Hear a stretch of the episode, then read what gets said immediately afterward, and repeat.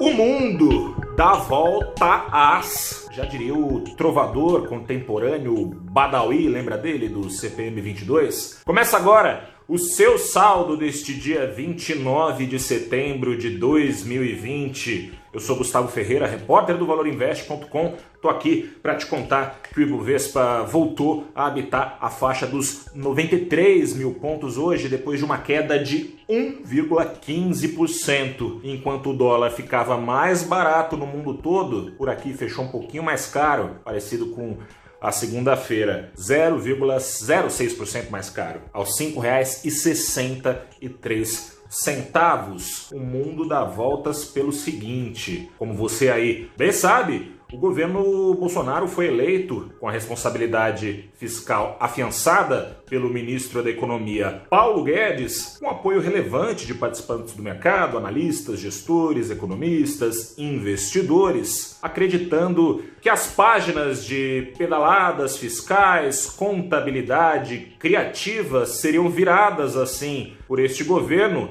ficando apenas nos livros de história. No entanto, ontem Investidores, as palavras têm peso, cada palavra tem o seu significado preciso.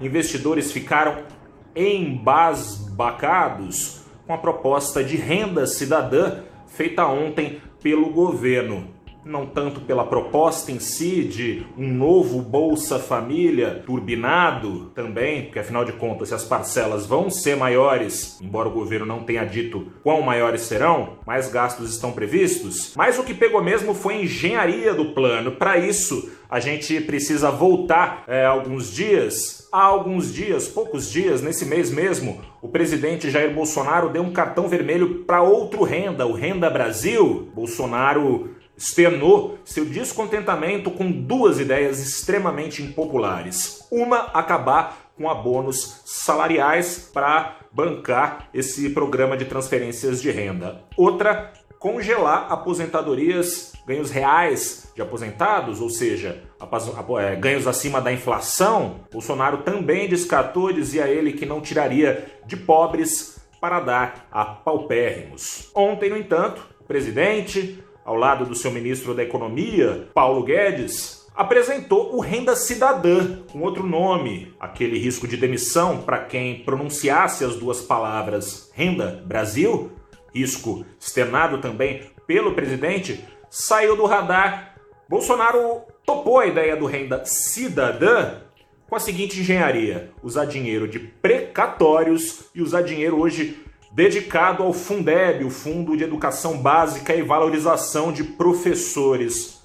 E é aí que entra a criatividade, é aí que entra a acusação de pedalada fiscal. Você se lembra, né? Foi a mesma acusação que resultou no impeachment, oficialmente, pelo menos, da presidente, ex-presidente Dilma Rousseff.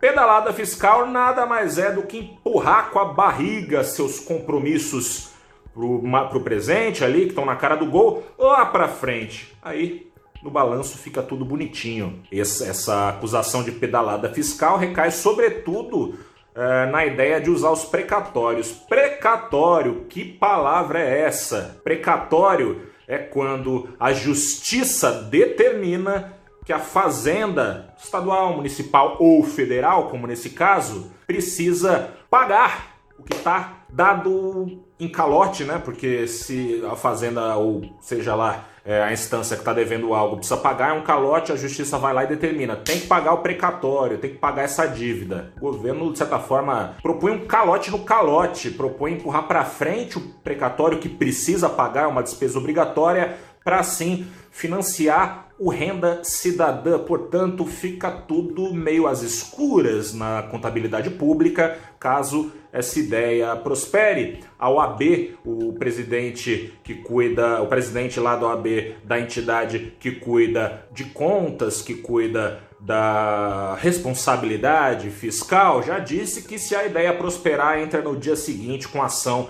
no Supremo Tribunal Federal. A contabilidade criativa também estaria presente no uso do dinheiro que hoje é dedicado ao Fundeb, pelo seguinte: as regras do teto de gastos que vieram para ajudar a controlar o endividamento público não recaem sobre essa verba. Portanto, gastos poderiam ser feitos à margem do teto de gastos. Investidores, como eu dizia, votaram boa parte deles nesse governo e boa parte dos brasileiros, entre outras coisas, acreditando que essas páginas estariam viradas.